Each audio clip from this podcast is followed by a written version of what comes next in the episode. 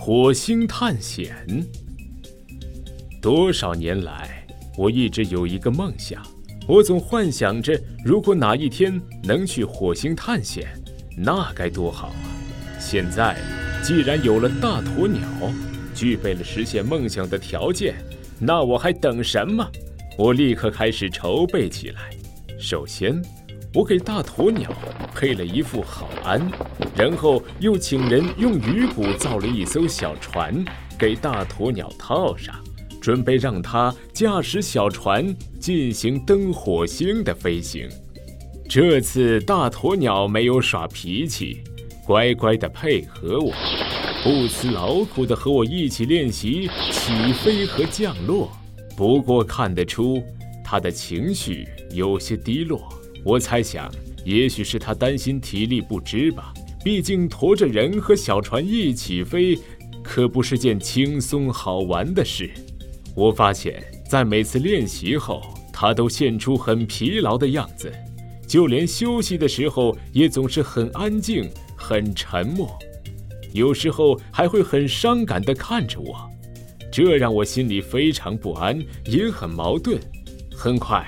我想出了一个省力的好办法，我亲自设计了一幅草图，请人照着草图用鳗鱼皮制造了一艘帆船和一个鼓风机，然后专门找来一个替鼓风机吹气。的，而我则控制船舵，掌握航行的方向，这样大鸵鸟就轻松多了。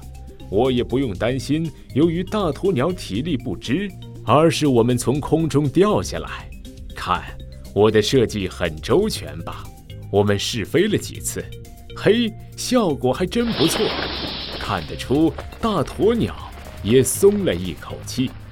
终于，一切准备工作都已就绪，我们要开始历史上最伟大的旅行了。这个消息很快就传开了。听说的人都从四面八方聚拢过来，他们一个个兴致勃勃的，都想亲眼目睹神秘骑士骑着大鸵鸟升空去火星探险的场面。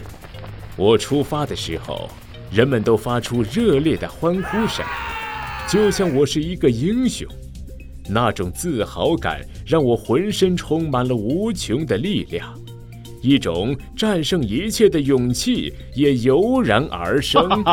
人生不如意，我的火星探险之旅才刚开始，就遇到了困难。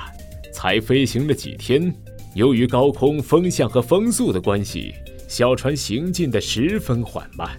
鸵鸟和我的体力都损耗过大，有些不堪重负了。而且，我事先想的过于简单，所以准备的给养。也不够。这一天，我们竟然断吹了。我不厌其烦，又一次翻遍了所有的口袋。啊，像发现了新大陆一样，我找到了一块埃及杏仁饼。大家振奋起来。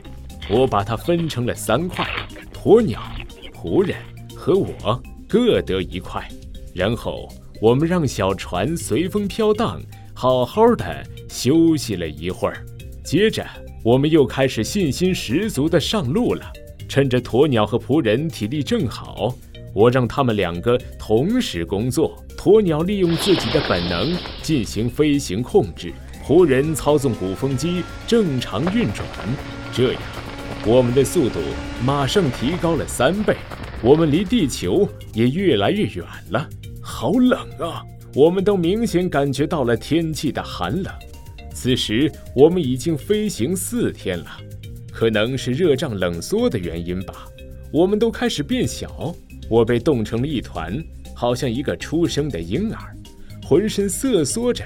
可怜的仆人变得像个烤生梨一样，冻得伸不出手来，吹气鼓风自然是做不了了。大鸵鸟呢，就更不用说了。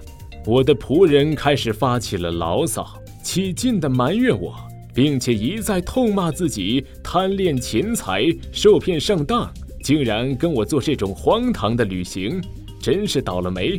现在到了进退两难的地步，如果再让他选择，他一定不会做这样的傻事了。听他嘀嘀咕咕地说着，我也挺替他难受的。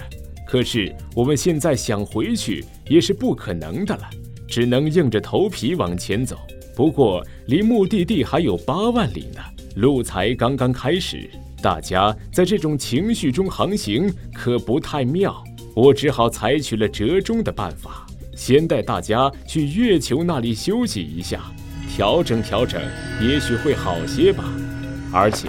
说真的，我的力气也几乎用尽了。于是我们利用惯性朝月亮滑去。啊，亲爱的月亮，我们又感觉到了你的温暖与妩媚。离月亮越来越近，我们的情绪也变得越来越高涨。因为你看，我们的体力开始恢复，人也逐渐还原成原来那般大小。我开始亲自掌握航行的方向和速度。拉紧鸵鸟，准备降落在银光闪闪的月球上。可是刚才还风和日丽的月球，忽然刮起了一阵猛烈的狂风，把我们吹到了北极点上。